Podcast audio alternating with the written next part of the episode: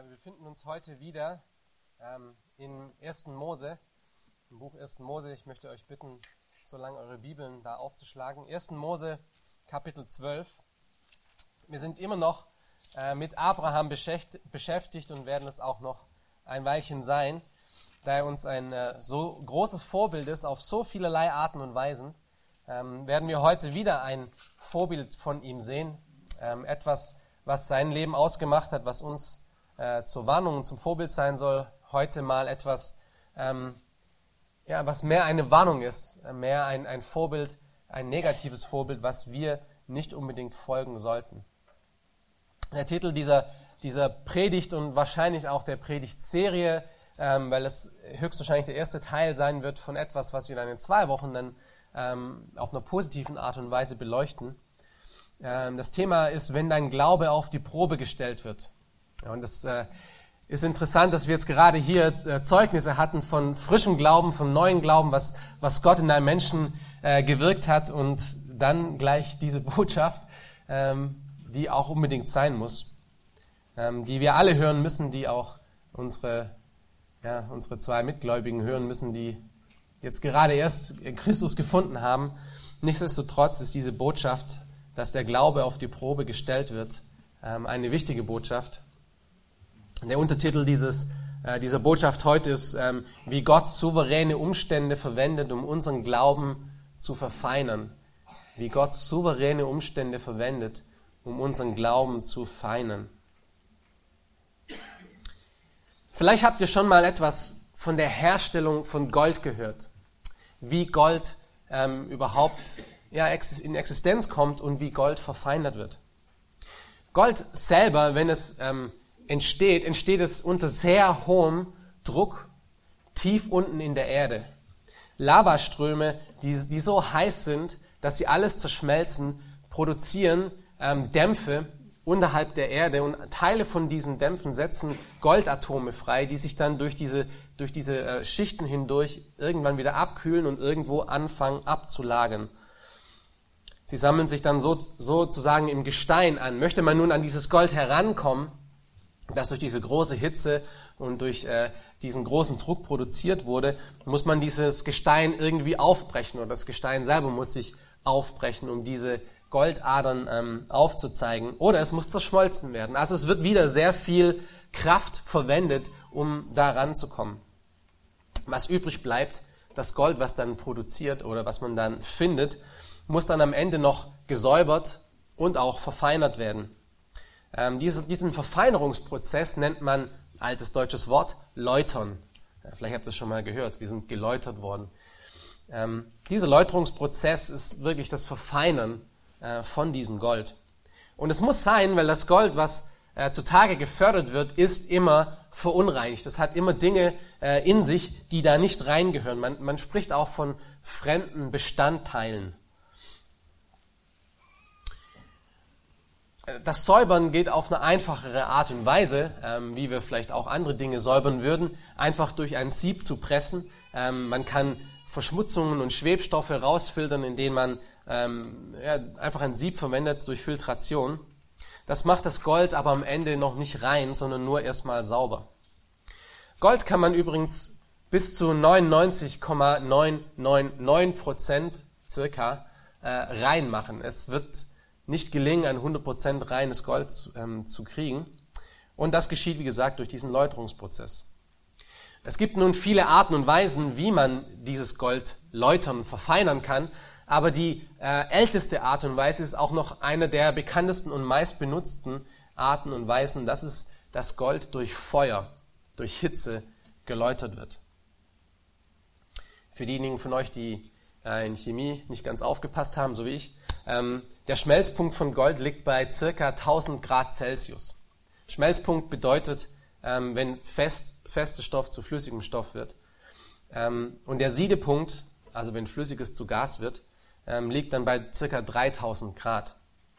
Wenn man also Gold mit Feuer reinigen möchte, ähm, brauchen wir relativ hohe Temperaturen.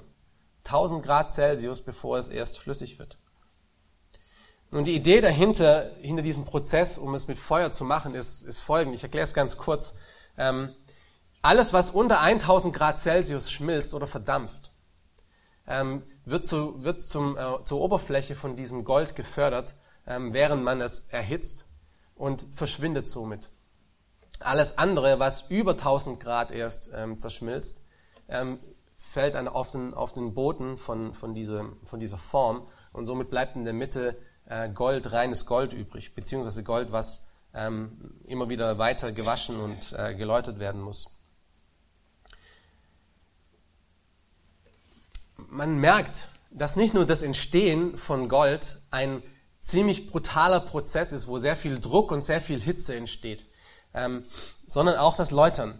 Äh, das Gold muss, muss sozusagen in seine Einzelteile wieder aufgelöst werden, ähm, bevor es rein dastehen kann. Und dann gibt es trotzdem immer noch wieder eine theoretische Unreinheit. Nach diesem Läuterungsprozess äh, passiert dann meistens Folgendes. Das Gold wird nochmal geprüft und nochmal getestet auf seine Reinheit, um zu schauen, ob das, was man eigentlich erreichen wollte, eine gewisse Anzahl von Prozentsatz von, äh, von reinem Gold, um zu schauen, ob das wirklich stattgefunden hat. Wenn das nicht äh, zu diesem Prozentsatz gekommen ist, wird das, wie dieser Prozess wiederholt und wieder geläutert und wieder aufs Neue durch dieses Feuer hindurchgebracht. Interessant ist nun, dass Gott in seinem Wort eben diesen Prozess mit unserem Glaubensleben verbindet. Gott zieht in seinem Wort eine Parallele zu diesem Prozess. Und es ist wirklich interessant und total genial eigentlich, wenn wir uns darüber Gedanken machen, denn ebenso wie wir zum Glauben gekommen sind, durch viel Druck, durch viel Hitze, durch viele Umstände, so ist auch Gold entstanden durch viel Druck und viel Hitze und viele Umstände. Und Gott beschreibt in seinem Wort nun Folgendes und sagt, wenn ihr wirklich das, was ihr nun seid, kostbares Gold, wenn ihr wirklich verfeinert werden wollt, wenn ihr wirklich rein werden wollt, was mein Versprechen an euch ist, dann müsst ihr durch diesen Prozess der Läuterung gehen. Und ratet mal, wie dieser Prozess der Läuterung im Leben eines Gläubigen aussehen wird. Ebenso wie bei Gold. Mit großer Hitze, und mit viel Umstand, bevor es rein gemacht wird. Es wird getestet, es wird geprüft, ob du diesen Reinheitsgrad erreicht hast, der dir eigentlich zusteht. Und wenn nicht, dann wirst du noch einmal durch diesen Prozess durchgehen und es wird dein ganzes Leben lang so sein. Denn wie beim Gold auch, wirst du nie eine hundertprozentige Reinheit auf dieser Welt erreichen können.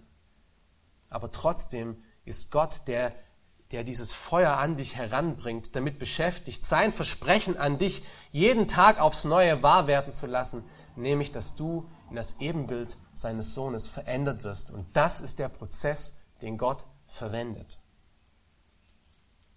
Er muss uns aberziehen, er muss uns unsere Unreinheiten hinausfiltrieren durch Hitze und durch hohen Druck. Ich möchte euch heute das Thema Glaubensproben ähm, aufzeigen. Das ist, was Gott tut. Glaubensproben und Läuterung können wir als Synonym sehen. Ähm, Gott benutzt Glaubensproben. Er, er stellt unseren Glauben auf den Proben. Er bringt Dinge in unser Leben hinein, um uns durch diesen Prozess hindurch zu läutern, um ihn ähnlicher zu machen. Wir wollen uns diese, diesen, äh, dieses Thema Glaubensproben heute in zwei Aspekten anschauen. Erstens wollen wir uns relativ kurz anschauen, die Realität von Glaubensproben. Ich habe es jetzt einfach mal dahingestellt. Ich möchte euch aber zeigen, dass die Schrift das wirklich als Realität aufzeigt. Das ist die erste, den ersten Aspekt, den wir uns heute anschauen. Der zweite ist, ähm, dass wir, wir, wir schauen uns ein Beispiel an von jemandem, der ähm, nicht gut auf so eine Glaubensprobe reagiert. Und das ist Abraham. Heute ist er uns ein Vorbild im Negativen, wie er auf so einen, einen Druck in seinem Leben falsch reagiert. Und hoffentlich lernen wir daraus, ähm, dass wir eben so nicht reagieren sollten. Also wir schauen uns erstens die Realität von Glaubensproben an und zweitens eine falsche Reaktion auf Glaubensproben. In eurem Wochenblatt habt ihr die ähm, einzelnen Punkte aufgelistet. Und wie gesagt, wir befinden uns heute im ersten Buch Mose, Kapitel 12, ähm, und wir wollen da dann unsere Texte auch lesen. Wir wollen lernen von Gottes Wort. Wir wollen wirklich hören, wir wollen zuhören, wir wollen unser eigenes Leben prüfen und schauen, wo wir hier stehen. Erstens also die Realität von Glaubensproben. Glaubensproben werden kommen für jeden einzelnen Christen. Es ist nicht umsonst, dass Jakobus in, am Anfang von seinem Brief folgendes schreibt. In Jakobus 1, Vers 2 bis 4 schreibt er und sagt, meine Brüder, achtet es für lauter Freude, wenn ihr in mancherlei Anfechtungen geratet, da ihr ja wisst, dass die Bewährung eures Glaubens standhaftes Ausharren bewirkt. Das standhafte Ausharren aber soll ein vollkommenes Werk haben, damit ihr vollkommen und vollständig seid und es euch an nichts mangelt. Wie komme ich zur Vollständigkeit? Wie komme ich dazu, um vollkommen zu werden, um rein zu werden? Das ist durch Anfechtungen, durch mancherlei Anfechtungen, die kommen werden. Ohne diese Dinge ist unsere Standhaftigkeit gemindert. Ohne diese Dinge ist unsere Standhaftigkeit vielleicht sogar ähm, gar nicht vorhanden.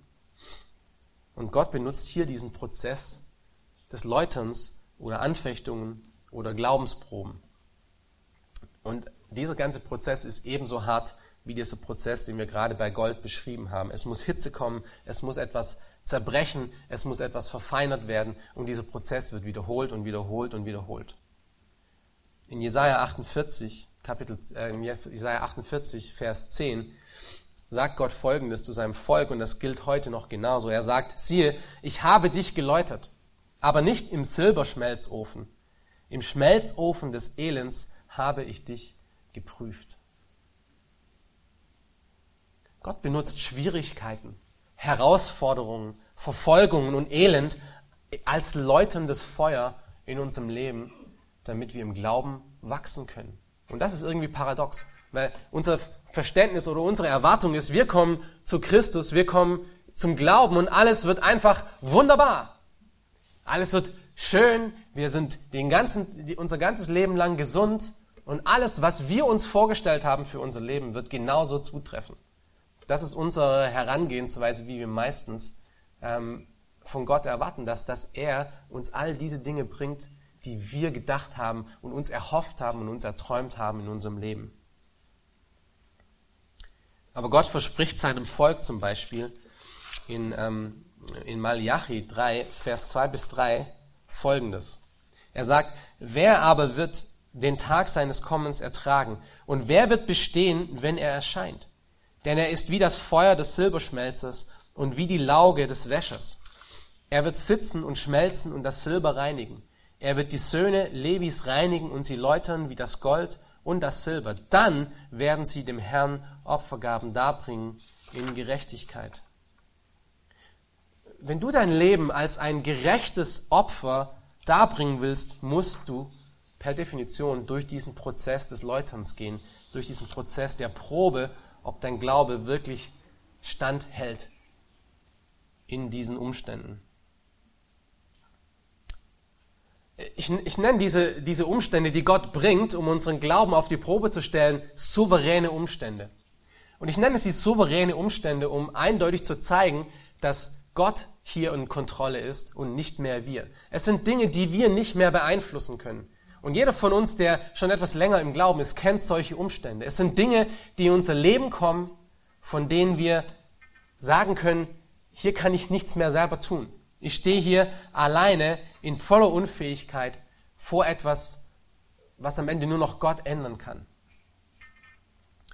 Und ich denke, Gott macht das so. Gott macht das, dass diese Umstände souverän sind, dass, dass wir äh, erkennen und ganz speziell zwei Dinge erkennen. Erstens unsere Unfähigkeit und zweitens Gottes Fähigkeit. Und diese Dinge kommen, wie gesagt, über alle Gläubigen. Und das musste auch Abraham lernen. Und das ist, wo wir den Bogen zu unserer Geschichte wieder machen, zu unserer Serie zurück. Abraham musste das auch lernen, dass Glaubensproben eine Realität für jeden Gläubigen sind. Wir hatten uns Abraham als Vorbild für so viele Dinge angeschaut. Wir konnten feststellen, dass er schon einige Herausforderungen in seinem Leben hatte. Herausforderungen, die Gott souverän zugelassen hatte. Vielleicht könnt ihr euch daran erinnern, er war zum Beispiel, als er Sarai zur Frau nahm, musste er herausfinden, dass Sarai keine Kinder bekommen konnte. Und das war, bevor Gott ihn äh, berufen hatte. Als er dann, als Gott ihn dann berufen hatte, hat er ihr äh, unglaubliche ähm, Anforderungen an ihn gestellt, dass er alles verlassen sollte, was er kannte. Das war eine Riesenherausforderung.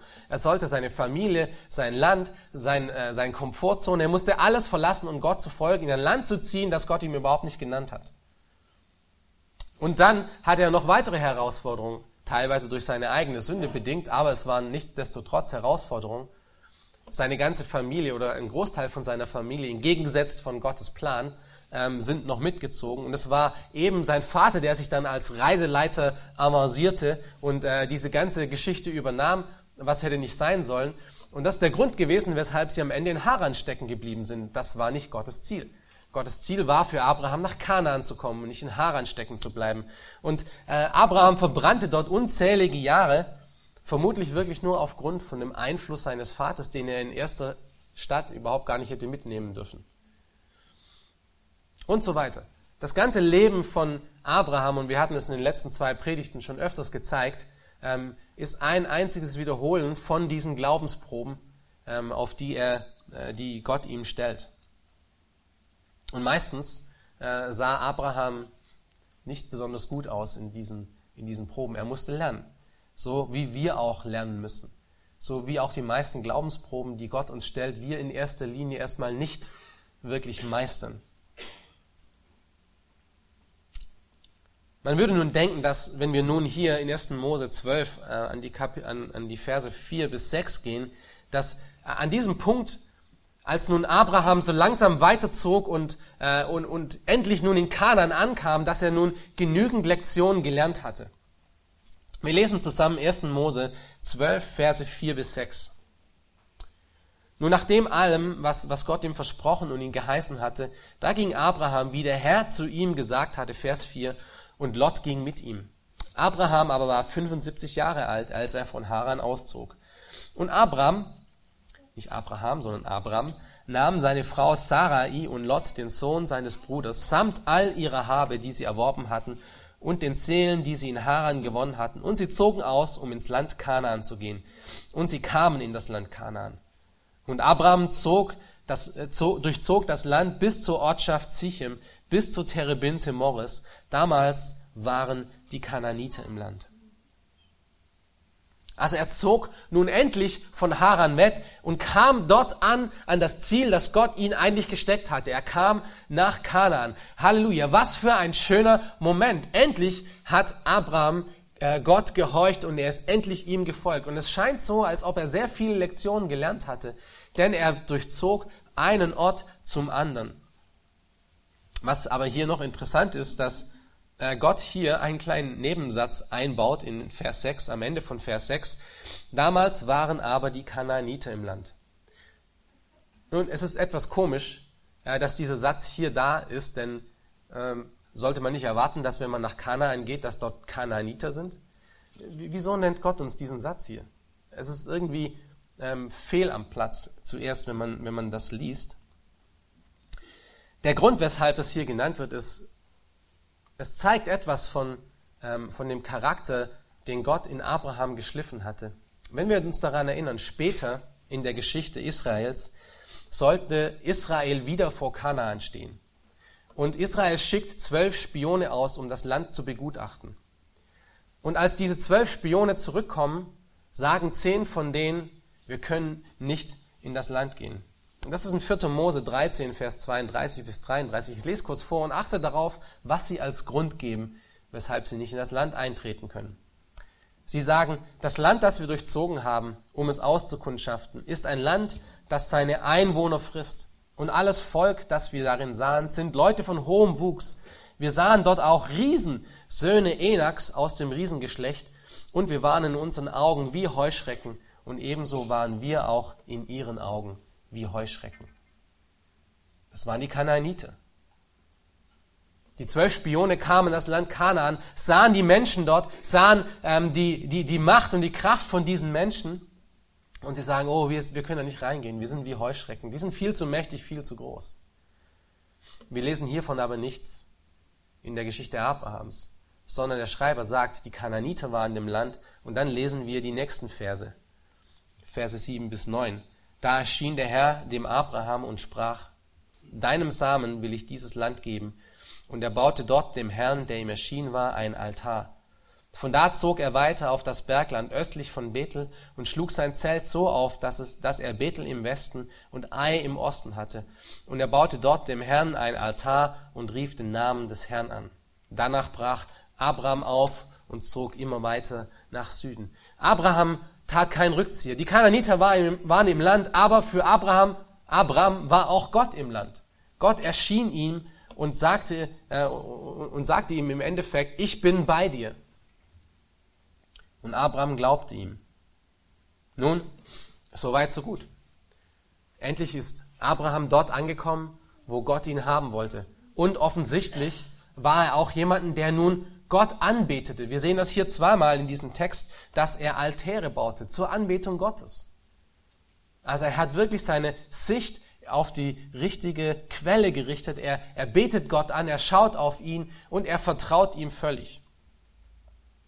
Was wir nun in den nächsten Versen aber finden, äh, ist ein souveräner Umstand. Ja? Dieser Umstand, den Gott in das Leben von Abraham bringt, um ihn an diesem Punkt, wo es ihm eigentlich geistlich gesehen gut geht, wo er eigentlich dort angekommen ist, wo er sein sollte, und Gott testet seinen Glauben, er prüft ihn und stellt ihn auf die Probe. Vers 10.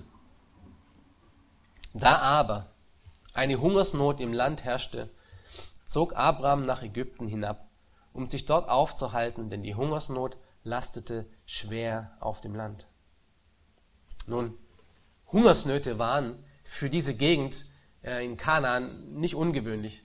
Wir, wir lesen das in, in 1. Mose alleine äh, von, von drei Hungersnöten inklusive dieser, die in, diesem, in dieser Gegend ähm, entstand in der Zeit. Allerdings wissen wir von dieser hier, äh, der Schreiber informiert uns, dass die Hungersnot sehr schwer lastete auf dem Land. Das war also nicht irgendwas Kurzes, nicht irgendwas Kleines, sondern es war wirklich ein großes Problem. Und wahrscheinlich harrte Abraham äh, dort in Kanaan aus, bis es einfach nicht mehr ging. Er war nun diesen ganzen Weg von Ur gekommen, ein, ein, ein Land, wo es kaum Hungersnöte gab, wo, wo ein Schlaraffenland herrschte, und er blieb in Kanaan. Er hat nicht, die, nicht einfach den Rücktritt angetreten und ist nach Ur zurückgegangen und gesagt, dort finde ich besseres Essen, sondern er ist in, in Kanaan erstmal geblieben. Aber wenn dann Vieh anfängt zu sterben und die ganzen Leute, die mit ihm waren, einfach irgendwann mal kein Essen mehr haben, was, was würdest du dann tun? Aus einer rein menschlichen Sicht ist diese, ähm, diese, dieser Weg, den Abraham ähm, einschlägt, wirklich ein, ein sehr verständlicher und nachzuvollziehender Weg. Denn Ägypten war sehr fortgeschritten.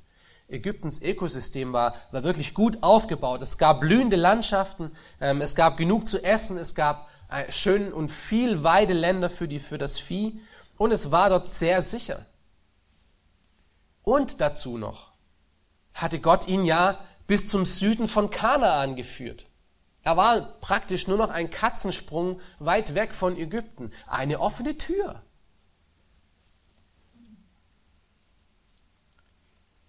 Er musste dann nur noch hineingehen. Und so entschied sich Abraham dazu, die Hungersnot in Ägypten auszuharren und zu warten, bis es dann in Kanan vorbei ist. Nun, Frage an dich. War das die richtige Entscheidung? Oder vielleicht anders gefragt, war das, was Gott von ihm wollte? Ihr müsst wissen, dass Abrahams Blick hier in diesem Moment nicht auf Gott gerichtet ist. Nirgendwo in dem Text lesen wir hier davon, dass er Gott um Hilfe bat und gefragt hat, Herr, was soll ich machen? Du hast mich hierher geschickt nach Kanaan. Du hast mich hergebracht zu dem Land, wo du, das du mir versprochen hast. Ich habe keine weiteren Instruktionen von dir bekommen. Hier gehen wir zugrunde. Was machen wir jetzt? Nein, er hat die Dinge in seine eigene Hand genommen und ist einfach nach Ägypten gegangen. Er ging einfach. Was war das Problem mit dieser Entscheidung? Im Alten Testament wird interessanterweise meistens äh, Ägypten als Symbol verwendet für ein Vertrauen auf Menschen im Gegensatz zum Vertrauen auf Gott. Ägypten steht speziell im Alten Testament für das Vertrauen auf Menschen gegenüber dem Vertrauen auf Gott. Jesaja spricht zum Beispiel in Jesaja 31 davon. Er sagt folgendes: Wehe denen, die nach Ägypten hinabziehen, um Hilfe zu suchen und sich auf Pferde zu verlassen und auf Streitwagen vertrauen, weil es so viele sind, und auf Reiter, weil sie so stark sind, aber auf den Heiligen Israels nicht schauen und den Herrn nicht suchen. Wenn wir vorsichtig diese Geschichte lesen, sehen wir eben, dass Abraham nicht damit beschäftigt war, um Gott zu suchen, was er jetzt tun sollte mit diesem souverän gebrachten Umstand dieser Hungersnot. Es gab Momente, an denen Gott seinem Volk geboten hat, um nach Ägypten zu ziehen. Äh, wir sehen das zum Beispiel bei Jakob in 1. Mose 46 oder bei ähm, Josef, der in Matthäus 2,13 auch nach Ägypten ziehen musste, weil Gott ihm das befahl. Aber Gott hat es befohlen. Der Rest der Zeit, wenn sein Volk oder Menschen aus seinem Volk nach Ägypten gezogen sind, war es immer ein Zeichen von Unglauben und nicht von Glauben. Und so langsam sehen wir hier ein Bild, das sich entwickelt, wie Abraham mit diesem souveränen Umstand umgegangen ist. Ein Bild, das nicht besonders schön aussieht. Und somit ist Abraham auch ähm, zum Muster von seinen Nachfolgern in Israel geworden, die immer mal wieder, wenn es souveräne Umstände in ihrem Leben gab, die sie gedrückt haben, die sie, äh, die, wo das Feuer von, von Gottes souveräner Hand auf ihrem Leben lag, dass sie dann nach, Is nach äh, Ägypten geflogen, geflohen sind. Abraham war der Erste. Aber bevor wir uns zu hart mit Abraham ins, ins Gericht gehen, äh, möchte ich euch mal fragen oder dich mal fragen, sei mal wirklich ehrlich mit dir. Denkst du nicht oft auch so? Ist es nicht in deinem Leben oft auch irgendwie so, dass wenn alles läuft ganz gut, deine Heiligung ist wunderschön und, und, und alles ist ähm, ohne Probleme, bis ein souveräner Umstand in dein, in dein Leben kommt, eine Schwierigkeit, eine Krankheit, eine, eine Hungersnot. Und auf einmal geht diese ganze schöne Heiligung, in der du vorher gelebt hast, aus dem Fenster. An diesem Punkt verabschiedet sich ein Großteil von dem, was dich vorher ausgemacht hat. Und du fängst an, nicht mehr wirklich auf Gott zu vertrauen, sondern auf deine eigenen Art und Weisen, weil das ist dein sicherer Hafen. Du weißt, was du davon erwarten kannst. Lieber Gott, schön, dass du mich begleitet hast, aber, aber hier muss ich mal nachhelfen. Hier muss ich mal kurz das Steuer in meine eigene Hand nehmen. Äh, bis wir wieder auf dem richtigen Weg sind, dann, dann, dann übergebe ich es dir wieder. Und dann trittst du den Weg nach Ägypten an, weil dort sieht es besser aus. Und dann bist du dort angekommen und du wirst sehen, der Weg, der Weg, der hat sich tatsächlich gelohnt. Wisst ihr wieso? Weil die Welt sorgt immer für das ihre. Es verspricht Großes und zuerst werden wir das auch bekommen, was wir suchen. Wenn wir unsere, unsere Ruder ähm, aus Gottes Hand reißen um uns unsere eigene Wege zu gehen, weil wir wissen, ja, wir, äh, das wird wirklich Zufriedenheit bringen, dann das wird auch Zufriedenheit bringen in der ersten Zeit, denn ich bin jetzt in der Kontrolle. Aber für ein echtes Kind Gottes wird Ägypten letztendlich immer eine Enttäuschung sein. Denn du folgst auf dem Weg von, von Ungehorsam und nicht von Gottes Gehorsam. Das heißt, Gottes Wohlwollen liegt nicht mehr auf dir, seine Gnade liegt nicht mehr auf dir, sein Segen liegt nicht mehr auf dir, er hat ihn zurückgezogen. Du bist wie der, wie, wie, wie der Sohn in der Geschichte vom verlorenen Sohn, der in den Mitten von Schweinen verhungert. Dort ist es auch eine Hungersnot, die übrigens das Problem äh, darstellt in Lukas 15, Vers 13 bis 16. Dort lesen wir, vielleicht erinnerst du dich, nicht lange danach packte der jüngste Sohn alles zusammen und reiste in ein fernes Land. Und dort verschleuderte er sein Vermögen mit ausschweifendem Leben. Nachdem er aber alles aufgebraucht hatte, kam eine gewaltige Hungersnot über jenes Land und auch er fing an, Mangel zu leiden. Da ging er hin und hängte sich an einen Bürger jenes Landes. Der schickte ihn auf seine Äcker, die Schweine zu hüten. Und er begehrte seinen Bauch zu füllen mit den Schoten, welche die Schweine fraßen, und niemand gab sie ihm. Er ist in Ägypten angekommen und alles ist wunderbar gelaufen, aber es ist nicht lange so geblieben. Der Sohn, da wollte unabhängig sein am Anfang. Er wollte sein eigenes Königreich aufbauen. Er wollte das Ruder seines, Leben, seines Lebens in seine eigene Hand nehmen. Und es hat so ausgesehen, als ob alles wunderbar funktionierte. Er wollte nach Ägypten, um Herrscher über sein eigenes Leben zu, leben, zu werden. Und er wurde Herrscher über sein eigenes Leben. Aber am Ende saß er inmitten von dreckigen Schweinen als Jude und konnte nicht mal den ihr Fressen essen, geschweige denn die Schweine selber, und verhungerte inmitten von all dieser Fülle. So wie Abraham oder dieser Sohn hier versucht wird, in Momenten äh, der Schwierigkeiten oder in Momenten von, von Gottes souveränen Wirken auf menschliche Weisheit sich zu ver, äh, verlassen, so sind auch wir meistens unsere eigene, versucht auf unsere eigene Weisheit uns zu verlassen, anstatt auf den Herrn. Abraham hätte in diesem Punkt auf Gott vertrauen sollen. Und du fragst, wieso? Äh, wieso war das denn so schlimm, nach Ägypten zu gehen? Wieso hätte denn hier Abraham einfach äh, sich hinstellen sollen und sagen, Gott, was willst du denn von mir? Es ist ganz einfach. Gott hatte ihm einen Auftrag gegeben, geh nach Kanaan. Dort war er. Gott hat ihm keinen weiteren Auftrag mehr gegeben. Aber Gott hat ihm ein Versprechen gegeben, dass er aus ihm eine große Nation machen wird. Aus ihm und seiner Familie. So wie, so wie, der, so wie der Staub auf der Erde, so wie der Sand äh, auf dieser Welt, so groß wird er aus ihm eine Nation machen. Nun, was für ein Misstrauen hätte er denn wirklich hier gehabt, um zu sagen, Gott wird mich in Kanaan verhungern lassen? Wenn Gott sein Versprechen gegeben hat, dass er aus mir eine große Nation machen wird, wird er mich in Kanaan sicherlich nicht äh, verhungern lassen. Abraham hätte auf Gott vertrauen sollen. Er hätte sich auf ihn verlassen sollen, weil er wissen hätte müssen, dass Gottes Versprechen immer wahr werden. Aber anstatt sich auf Gott zu verlassen, setzte er sein Vertrauen auf sich selbst und wich von diesem Segensweg ab, auf den Gott ihn gesetzt hatte, zumindest für den Moment. Und im Folgenden, das ist der zweite Punkt, den wir uns anschauen wollen, äh, sehen wir an Abrahams Beispiel eine Warnung von, wie man, auf, wie man falsch auf so eine Glaubensprüfung reagiert. Das ist der zweite Punkt, die falsche Reaktion auf Glaubensproben. Und wir sehen hier sechs Punkte gegliedert. Erstens, Unglaube. Wir hatten schon ein bisschen darüber gesprochen, dass Abrahams Reaktion auf, diese, auf diesen äh, souveränen Umstand äh, in Unglauben war. Es schien alles irgendwie logisch und, und, und scheinbar gute Argumente, äh, um nach Ägypten zu ziehen, aber es war eben nicht das, was Gott von ihm wollte. Unglauben liegt darin, und der Unglauben Abrahams, aber auch unser Unglauben liegt darin, dass Gottes Versprechen und seine Fürsorge ihm nicht wichtig genug sind, um uns aus dieser misslichen Lage herauszubringen. Daran liegt der Unglaube.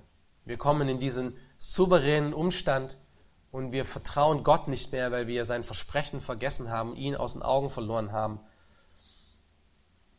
Abrahams Schritt war am Ende ein Schritt in Unglauben,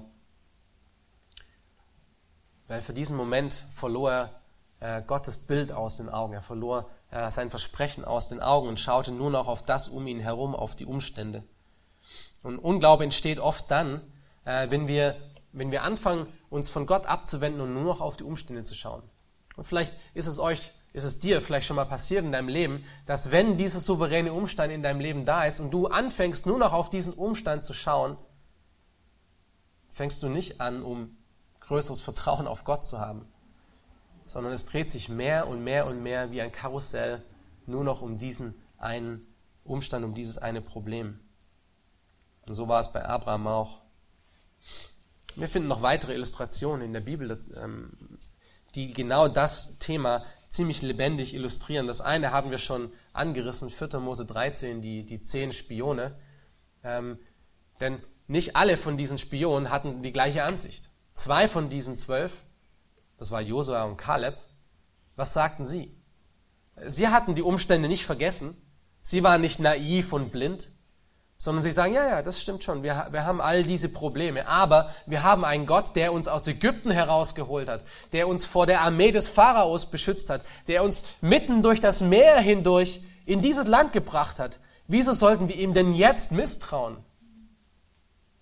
Seht ihr? Es geht um, um eine Sichtsache. Und diese, diese zehn hatten, hatten dieses, äh, dieses Versprechen und hatten alles vergessen, was Gott getan hatte ähm, und schaut nur noch auf den Umstand. Josef und Kaleb aber, ähm, Josua und Kaleb aber taten das nicht. Die zweite Illustration kommt aus dem Neuen Testament, auch eine gut bekannte Geschichte, die ihr kennt. Und das äh, geht hier um Petrus, der ähm, im, im Boot sitzt und Jesus, der auf dem Wasser zu ihm kommt. Ein, ein Wunder, ja. Jesus läuft auf dem Wasser und ähm, er bittet Petrus, zu ihm zu kommen. Was, was tut Petrus? Er in seinem Glauben, dass, dass Jesus ihn wirklich tragen und halten kann, geht aus dem Boot heraus und läuft auf dem Wasser. Ein, ein Riesenwunder. Aber was passiert? Petrus fängt an, auf die Umstände zu schauen. Oh, ich bin ein Mensch, der auf einem Wasser läuft. Das geht ja nicht. Und er fängt an zu sinken, weil er seine, weil er seine Augen von Jesus abgedreht hat. Und so eben ist es eine Illustration von dem, was auch wir hier in Abrahams Leben sehen. Und so geht es uns oft auch. Ja, wir kommen an einen Punkt, an dem dieses souveräne Umstand da ist und ähm, wir vergessen einfach alles das, was Gott in unserem Leben schon gut gemacht hat und dass er uns hierher geführt hat an diesen Punkt und dass er souverän ist und dass er unter Kontrolle ist. Und wir schauen uns die Umstände an und aus Angst und fangen an, um Antworten zu suchen bei uns selbst und nicht mehr bei Gott. Unglaube an Gottes Fähigkeit oder Gottes Wille ist der erste Schritt in, dieser absteigenden, in diesem absteigenden Strudel, der uns immer weiter in eine Tiefe reißt, der am Ende noch was anderes produziert. Unglaube produziert als nächstes nämlich Anbetungslosigkeit. Anbetungslosigkeit, auch das sehen wir in dem Leben von Abraham. Er verließ nämlich Bethel. Bethel war der Ort, den er verwendet hatte zuletzt, um Gott anzubeten. Und bis er dann wieder nach Bethel zurückkehrt, wir wissen nicht, wie lang das war, aber wir wissen, dass es in Kapitel 13 stattfindet, ähm, zwischen diesen Zeiten findet keine Anbetung statt. Wir lesen in der Schrift kein einziges Mal, dass, dass Abraham in Ägypten irgendwie Gott angebetet hätte oder ihn ähm, gefragt hätte um irgendetwas, sondern wir sehen einfach nur seinen Umstand in Ägypten. Abraham wurde durch seinen Unglauben, durch seinen Zweifel gegenüber Gott in eine Anbetungslosigkeit gebracht. Und das ist, was immer passiert. Das ist, was immer passiert, wenn, wenn Zweifel an Gott ähm, Fuß gefasst hat in dem Leben von einem Gläubigen. Und der Grund hierfür ist, dass Zweifel an Gott, Unglaube, Sünde ist. Und Sünde, wissen wir, trennt uns immer von Gottes Gegenwart. Sünde trennt uns immer von Gottes Gegenwart. Und Unglaube ist einer der größten und einer der einfachsten zu begehenden Sünden. Und wenn du längere Zeit im Unglauben verharrst, ohne Buße zu tun, wird das am Ende in eine Anbetungslosigkeit führen. Und jeder von euch, der wirklich im Glauben steht, weiß das. Wir alle haben das schon miterlebt. Und manchmal finden wir unseren Unglauben erst dann heraus, weil wir, wir oder jemand anders feststellt, dass unsere Anbetungszeit mit Gott, dass unser, unsere Freude am Herrn aus dem Fenster äh, gegangen ist, schon längere Zeit nicht mehr da ist. Angefangen hat das aber mit einem Unglauben, den wir vielleicht gar nicht bemerkt haben.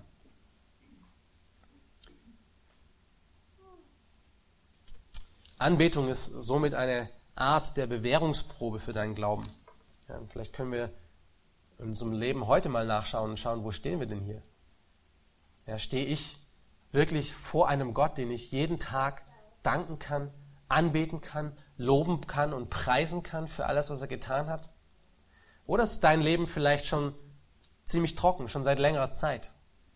Wo du nicht, nicht mehr wirklich in Gottes Wort Freude findest, dich nicht mehr wirklich an der Gegenwart von gläubigen Freuden findest, wo du nicht mehr belehrbar geworden bist, wo du nicht mehr hörig geworden bist auf Gottes Wort, sondern nur noch deine religiösen Dinge tust, zur Gemeinde gehst vielleicht noch und, und das und, und das tust, aber nicht, nicht mehr wirklich Gott anbetest.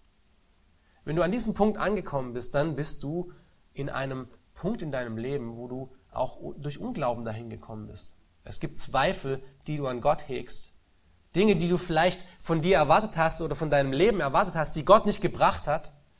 Und deswegen fängst du an, die Lösung eigentlich für dieses Problem wegzulegen. Und das ist die Anbetung Gottes. Das wäre die Lösung für dieses Problem. Wenn du an diesem Punkt angekommen bist, an der Anbetungslosigkeit, dann bringt das meistens oder produziert das meistens noch ein, ein, eine weitere Sünde und das ist Selbstvertrauen. Unglaube führt zur Anbetungslosigkeit, führt zu Selbstvertrauen. Selbstvertrauen schmälert die Weisheit Gottes. Selbstvertrauen sagt am Ende eigentlich, ich habe besseres Verständnis über diese Situation und über mein Leben, als Gott es hat. Es erhebt meinen eigenen Verstand über Gottes Verstand.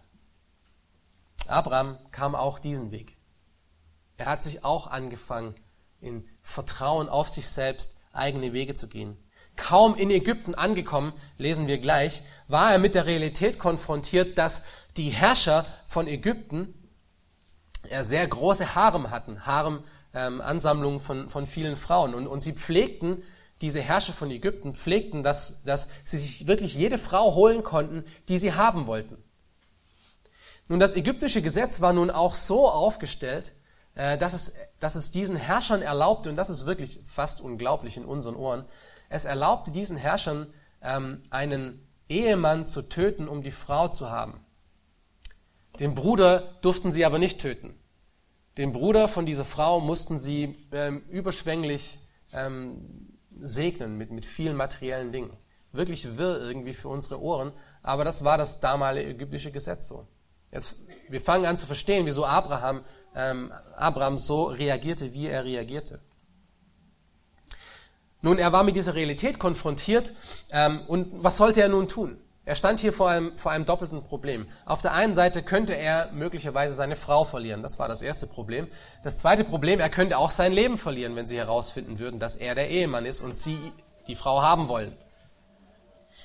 Nun, für Abraham in seinem nun eigensinnigen Weg äh, war das zweite Problem, dass er dabei sterben würde, das größere. Und deswegen äh, erdachte er sich eine, eine ganz clevere Art und Weise, aus diesem Problem herauszukommen. Wir lesen Verse 11 bis 13. Und es geschah, als er sich Ägypten näherte, da sprach er zu seiner Frau Sarai, sieh doch, ich weiß, dass du eine Frau von schöner Gestalt bist. Ein bisschen Schmeichelei. Äh, wenn dich nun die Ägypter sehen, so werden sie sagen, das ist seine Frau, und sie werden mich töten und dich leben lassen. So sage doch, du seist meine Schwester, damit es mir um deinetwillen gut geht und meine Seele am Leben bleibt um deinetwillen. Clever, ja? Clever in den Augen der Welt, aber nicht vor Gottes Augen. Abraham agierte im Selbstvertrauen. Er stellte seinen Verstand über den Verstand Gottes. Ein Kommentator, den ich dazu gelesen habe, James Boyce, der, der schreibt zu dieser Begebenheit äh, wahre Worte. Er sagt, wann immer du etwas Falsches tun möchtest, dann findest du jedes Mal einen guten Grund dafür, es zu tun. Und wenn dir selbst kein guter Grund mehr einfällt, dann wird der Teufel dir einbringen. Wenn du darauf bedacht bist, falsche Dinge zu tun, wirst du immer einen guten Grund finden, das zu tun. Und das fängt an mit einem Vertrauen auf sich selbst. Und das ist wirklich eine große Plage. Dieses, diesen Punkt von Selbstvertrauen, diesen Punkt von meine Weisheit gegenüber Gottes Weisheit, meine Wege gegenüber Gottes Wege, ist eine Sünde, denen wir oft schuldig werden. Es drückt sich bei Gläubigen oft in zwei Dinge aus. In Gebetslosigkeit und Unzufriedenheit. Wenn in meinem Leben Gebetslosigkeit eingetroffen ist oder Unzufriedenheit zugegen ist, hat es meistens damit was zu tun, dass ich diese Schritte gegangen bin, vom Unglauben zur Anbetungslosigkeit, zum Selbstvertrauen. Wozu muss ich denn Gott beten? Wozu muss ich denn zu ihm bitten? Ich kann ja meine eigenen Wege gehen. Ich habe ja genügend Weisheit in mir selber, um diesen täglichen Schritt zu gehen in meinem Leben. Wir wollen oft, dass Gott unser Leben so gestaltet, wie wir es wollen und sind völlig überrascht, wenn er es nicht tut. Oder wenn er es völlig anders gestaltet. Und das ist Selbstvertrauen, eingekleidet, eingekleidet in Unglauben und Anbetungslosigkeit. Es zeigt, dass deine Einstellung am Ende nur wirklich von Stolz ausgeht. Ich weiß besser, als Gott es weiß. Und letztendlich führt Selbstvertrauen zum vierten Problem, das wir bei Abraham feststellen können. Und das ist mehr Sünde. Unglauben führt zu Anbetungslosigkeit. Anbetungslosigkeit führt ähm, zu Selbstvertrauen. Selbstvertrauen führt am Ende zu noch mehr Sünde. 1. Mose 12, 14 bis 16. Wir lesen die nächsten Verse. Und es geschah, als Abraham nach Ägypten kam, da sahen die Ägypter, dass die Frau, dass die Frau sehr schön war. Und als die Fürsten des Pharao sie sahen, priesen sie vor dem Pharao. Da wurde die Frau in das Haus des Pharao gebracht. Und es ging Abraham gut um ihretwillen, und er bekam Schafe, Rinder und Esel, Knechte und Mägde, Eselinnen und Kamele. Alles genau nach Plan gelaufen, oder? Ja, nicht ganz. Fast. Ich denke, Abraham hatte nicht damit gerechnet, dass seine Frau Sarai am Ende beim Pharao landen würde. Er hatte vielleicht damit gerechnet, sein Plan ging so weit, dass er mit den Fürsten noch etwas äh, hantieren konnte und vielleicht die, die, Frau, die ja auch Teil von dem Versprechen Gottes an ihm war, ja, sie war ja notwendigerweise Teil von diesem Versprechen Gottes, dass sie sich vielleicht wieder zurücknehmen konnte an dem Punkt, wo er dann bereit war, wieder nach Ägypten zu gehen. Das ging jetzt aber nicht mehr, weil man nimmt eine Frau nicht vom Pharao einfach so weg. Es war der Oberste, der Oberste, der seine Frau äh, nun bei sich hatte. Und dazu äh, kam Ab Abraham, äh, um, um ihn noch weiter anzulügen, um, um den Pharao anzulügen. Er verstrickte sich von einer in die nächste Sünde. Er erzählte eine Halbwahrheit, nämlich dass Sari seine Schwester ist, weil das stimmt. Sie war äh, seine Halbschwester. So gehen wir oft mit Lügen um. Ja, ich lüge ja nicht. Aber ich erzähle nur Halbwahrheiten. Ja, das ist ja keine Lüge. Stimmt ja, sie ist ja seine Halbschwester gewesen. Aber er hat eine Sünde begangen. Er hat wirklich gelogen, denn sie war seine Frau. Und er hat zu seinem Vorteil gelogen. Er hat nur die Halbwahrheit erzählt, damit er einen Vorteil rausbekommt. Das ist Sünde.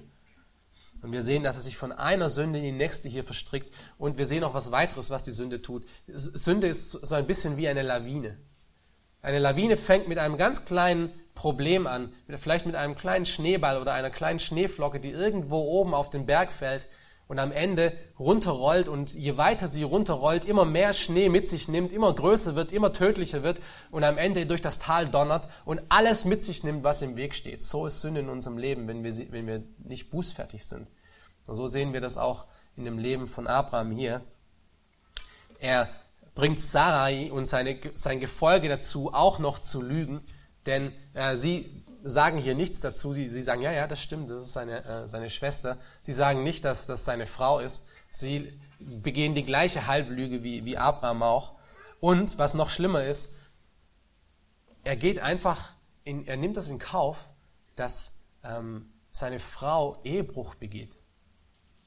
Und dass der Pharao Ehebruch begeht. Alles weshalb? Damit es ihm gut geht. Seht ihr? diese Sünde des Unglaubens, dieses, dieses anfängliche, ich frage nicht bei Gott nach, ich verlasse mich mal auf mich selber, produziert am Ende mehr und mehr und mehr Sünde. Und es bleibt nicht privat. Es, bleibt, es wird öffentlicher und öffentlicher. Abraham ist an diesem Punkt hier wirklich sehr weit entfernt von dem Vorbild, äh, an dem wir uns äh, vor, vorletztes Mal angeschaut hatten. Ähm, in diesem abwärts gerichteten Strudel, wenn, wenn, du hier an diesem Punkt angekommen bist und nicht konkret Buße tust, wenn du, wenn du diesem, diesem Strudel keinen Abriss tust, dann folgt gleich der nächste Schritt. Und das ist, was wir uns äh, als fünftes anschauen wollen in Abrahams Leben, großen Verlust. Es produziert großen Verlust. Nach mehr Sünde kommt großer Verlust. Das ist, was Sünde oft tut. Ähm, wir gehen Kompromisse ein, um etwas zu beschützen, was uns wirklich sehr kostbar ist, was wir Gott nicht übergeben wollen. Was, was, wir, was wir sagen, da muss ich noch Kontrolle in meinem Leben dran haben. Und wir, wir, wir beschützen es. Wir wollen, wir wollen es behalten. Wir wollen, äh, wir wollen dafür sorgen, dass diese Komfortzone in unserem Leben nicht irgendwie beeinflusst wird oder vielleicht sogar weggenommen wird oder durch etwas anderes ersetzt wird, auch wenn Gott es verspricht und sagt, ja, das ist viel besser als das, an was du gerade festhältst. Aber wie die, ich glaube, wir hatten es letztens äh, in der Predigt, äh, dieses Beispiel von, den, von wie man Affen fängt. Man, man fängt Affen äh, durch ein, ein, ein Glas, wo man Perlen rein, reinpackt und die Affen sind so ähm, äh, verwundert von diesen Perlen und, und, sie wollen an diese Perlen herankommen, dass sie in dieses Glas hineingreifen, aber der, äh, der Hals von dem Glas ist gerade nur so dick, dass die Hand hineinpasst und wieder hinauspasst aber sie passt eben nicht wieder raus, wenn man diese Perlen festhält. Und diese Affen sind so besessen auf dieses kostbare Gut, dass sie, es, dass sie diese Perlen nicht loslassen und deswegen aus diesem Glas nicht herauskommen. Und dieses Glas ist dann festgebunden an, an Seile und somit kommen sie nicht weg, bis die, bis die Fänger kommen und den Affen dann mitnehmen. Und diese Affen sind so besessen auf dieses kostbare Gut, dass sie es nicht loslassen bis zum letzten Moment, wo dieser Gefänger sie dann nimmt und das Glas zerbricht. Und so sind wir in unserem Leben eben auch oft. wir hängen an unseren kostbaren Dingen so krampfhaft fest, dass wir sie anfangen im Unglauben festzuhalten, ähm, wo wir sagen, wir müssen unsere eigenen Wege gehen. Ich muss es, ich muss es ähm, festhalten. Und was dann passiert, ist das, was auch gerade hier ähm, mit Abraham hätte passieren können, wäre Gott nicht eingeschritten, dass nämlich das, was er so krampfhaft festgehalten hat, verloren hätte. Er hätte seine Frau verloren, wenn der Pharao wirklich ähm, mit ihr geschlafen hätte, wenn er sie wirklich zu sich genommen hätte. Er hätte aber auch das Versprechen Gottes verloren, dass aus ihm eine große Nation wird. Sünde, die nicht kontrolliert wird durch Gottes Eingreifen, führt am Ende zu großem Verlust und ganz speziell meistens zu dem Verlust, was wir in unserem Leben so krampfhaft festhalten wollten. Und wenn das unsere Komfortzonen sind, ja, wenn es unser Leben ist, das uns so toll gefällt, wenn wir daran so krampfhaft festhalten, wird Gott dafür sorgen, dass das aus unserem Leben verschwinden wird. Weil er möchte nicht, dass wir uns an solchen Sachen festhalten, sondern er möchte, dass wir uns an ihm festhalten. Dass er das Einzige ist, an dem wir uns festhalten. So wie der verlorene Sohn seine Unabhängigkeit und Freiheit beschützen wollte und sie am Ende dann verlor, so ist es auch mit der Geschichte von Abraham. Dieser Schritt produziert dann den letzten, den wir uns anschauen wollen, in aller Kürze. Wir sehen das in Versen 17 bis 20. Wir lesen das noch. Aber der Herr schlug den Pharao und sein Haus mit großen Plagen um Sarais, der Frau Abrahams willen. Da rief der Pharao den Abraham und sprach, was hast du denn mir getan? Äh, was hast du, was hast du mir da angetan? Warum hast du mir nicht mitgeteilt, dass sie deine Frau ist? Warum hast du gesagt, sie ist meine Schwester, so dass ich sie zu meiner Frau nehmen wollte? Und nun siehe, da ist deine Frau, nimm sie und geh. Und der Pharao bestimmte seinetwegen Männer, die ihm und seiner Frau und allem, was er hatte, das Geleit gaben. Das sind gute Nachrichten hier. Es ist eine sehr gute Nachricht, dass Gott am Ende es nicht zulässt, dass seine auserkorenen Kinder ohne Halt diesen Strudel hinabgezogen werden und alles verlieren, was sie aufs Spiel gesetzt haben. Das sind wirklich gute Nachrichten, dass Gott hier eingreift. Wir sehen es nicht ganz direkt, aber wir sehen es in, dem, in der Reaktion Pharaos, denn Pharaos Reaktion war ungewöhnlich für seine Zeit. Wäre ein normaler Pharao gewesen, wäre Gott hier nicht gestanden und hätte eingegriffen, wäre Gott nicht mit Abraham gewesen, hätte Gott Abraham nicht diese Versprechen gegeben, hätte der Pharao einfach Kleinholz aus ihm gemacht und hätte die Frau trotzdem genommen. Aber Gott hat hier eingegriffen. Und so ist es gute Nachrichten, dass Gott in unserem wahren Witz, äh, diesen sündigen Weg zu gehen, immer wieder hineinkommt. Und das sind diese souveränen Momente, diese souveränen Umstände, die Gott in unser Leben bringt, damit er uns wieder korrigieren kann und auf seinen Weg zu bringen. Allerdings kommt diese Rettungsaktion, und das möchte ich wirklich betonen, immer uns teuer zu stehen. Diese Rettungsaktion kostet uns immer etwas. Gott rettet seine Kinder und das ist so wunderbar wahr. Und wir stehen alle als Zeugnis davon und sind froh, dass er es tut. Es bringt aber immer Konsequenzen mit sich. Sowohl gute als auch schlechte. Denn Gott rettet seine in Unglauben wandelnden Kinder meistens so, dass er ihre Sünde in aller Öffentlichkeit ähm, zurechtweist, so wie es hier bei Abraham auch tut. Abrahams Sünde wurde öffentlich gemacht. Es war in dem Hof des Pharaos, wurde es öffentlich und sagt, er hat uns angelogen. Und jetzt überlegt mal, wer war denn Abraham? Er war der Mann Gottes in dieser Welt. Er war der Auserkorene. Er war derjenige, der das Licht an Pharao hätte bringen können. Was für ein Zeugnis war Abraham denn für Pharao und für seinen Hof? Kein Gutes. Seht ihr, diese Rettungsaktion kam zu den Kosten seines Zeugnisses. Aber nicht nur das gegenüber dem Pharao und seinem Haus, sondern auch gegenüber seinen eigenen Leuten. Sein eigenes Gefolge, das ihn eigentlich als den geistlichen Anführer dieser, dieser Gruppe hätte, hätte angesehen, er hat den Pharao angelogen. Und er wird beschämt wie ein Hund aus Ägypten herausgeführt dieses Geleit, was ihm geschickt wird, ja, es soll ihn beschützen, aber es ist fast schon so ein bisschen wie ein Demut, demütiger Auszug. Er, Pharao geht sicher, dass, dass dieses, dieser Mensch, der eigentlich das Licht hätte in Ägypten sein, sein können, Er führt ihn, führt ihn wie, wie ein Hund heraus aus der Stadt, sodass er auch wirklich weg ist. Abraham wird zurechtgewiesen und öffentlich gedemütigt. Und so ist, so ist es oft, wenn, wenn unsere Sünde öffentlich ist, dann wird auch unsere Demütigung öffentlich sein. Das traf sicherlich auf Abraham zu. Aber trotzdem endet die Episode hier in Abrahams Leben und das ist das, was wir uns heute auch hoffentlich ähm, noch mitnehmen können, auf einer positiven Note. Lass uns kurz die Verse 1 bis 3 von Kapitel 13 noch anschauen. Und Abraham zog mit seiner Frau und mit allem, was er hatte, auch mit Lot nach Ägypten hinauf in den Negev.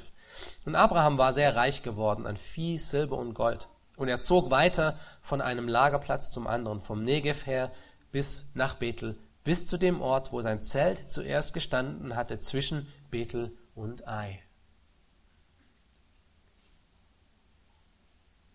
Abraham kehrte in Buße zu dem Ort zurück, zu dem er angefangen hatte anzubeten. Und er tat das Gleiche, was er damals aufgehört hatte. Er hat Gott wieder angebetet. Das ist wirklich ein bußfertiger Charakter. Und das ist auch der richtige Weg zurück aus Ägypten, aus diesen Umständen heraus, aus dieser Sünde heraus und Gott, Gott im Untra Un Unglauben ähm, gewandelt zu haben ist es wieder zur Anbetung Gottes zurückzukehren, ihn zu sehen. Das ist die positive Note. Ähm, Abraham geht zu dem Ort zurück, bei dem er weggegangen ist. Diese ganze Episode hätte er sich ersparen können, hätte er Gott vertraut. Und somit kommen wir zum Abschluss. Jede Entscheidung in unserem Leben, jede Entscheidung in deinem Leben bringt dich entweder näher an Gott heran oder weiter von ihm weg. Jeder Weg, den du gehst, jede Entscheidung, die du triffst, bringt dich eher entweder näher an ihn heran oder weiter von ihm weg. Wäre Abraham in Kanaan geblieben, trotz der Hungersnot, und hätte Gott gefragt und ihn, und ihn gebeten, ihm einen Weg zu zeigen, hätte er vielleicht Gottes Fürsorge und Liebe auf eine Art und Weise sehen können, wie er sie noch nie vorher hätte gesehen. Er hätte sich diese ganze Episode mit Ägypten, diese ganze Demütigung, dieses ganze schlechte Zeugnis, was resultierte, hätte er sich sparen können. Er hätte sich nur alleine auf Gott vertraut. Und so ist es auch bei dir und bei mir. Ja, es ist gut, gedemütigt zu werden. Und, und, und wir beten manchmal sogar dafür. Herr, demütige mich, mach mich abhängig. Ähm, wir haben es alle nötig. Wir, wir, wir müssen es aber am Ende nicht wirklich darauf ankommen lassen, dass, dass Gott das auf die Art und Weise tun muss. Ich kann nicht willentlich im Ungehorsam leben, damit gute Dinge in meinem Leben irgendwie resultieren daraus. Paulus hat dazu einiges in Römer 6 zu sagen. Es gibt nämlich wirklich einen besseren Weg, einen Weg des Glaubens. Und, und wer weiß, hätte, hätte Abraham Gott gebeten, Herr, wir gehen hier zugrunde, was sollen wir tun? Vielleicht hätte der Herr ja zu ihm gesagt, geh nach Ägypten. Und da wäre alles das nicht passiert, was passiert ist. Aber er hat so festgehalten an seiner eigenen Verständnis, dass, ja, dass er leider in, in Sünde endete. Also wenn du das nächste Mal vor so einem souveränen Umstand, so einer Glaubensprobe stehst, dann hör dich einfach auf zu beschweren. Hör auf mit diesem Gedanken, warum lässt das Gott in meinem Leben zu? Und münze es in Dankbarkeit um, in ein Verständnis, das sagt, hier kann ich dem Herrn aufs Neue vertrauen. Und wer weiß, was Gott alles Wunderbares aus dieser Situation heraus entwickeln wird. Das ist die richtige Einstellung. Es ist falsch, in, Un in Unglück oder in Unzufriedenheit vor Gott zu stehen, in Unglauben ihn anzuzweifeln und zu sagen, wieso ich, wieso jetzt, wieso gerade in dem Moment, wo doch alles so wunderbar gelaufen ist. Mein Leben war so schön auf diesem Weg und, und, und jetzt bringst du diese Sache in mein Leben. Das ist der erste Schritt von diesem Strudel, den wir sehen.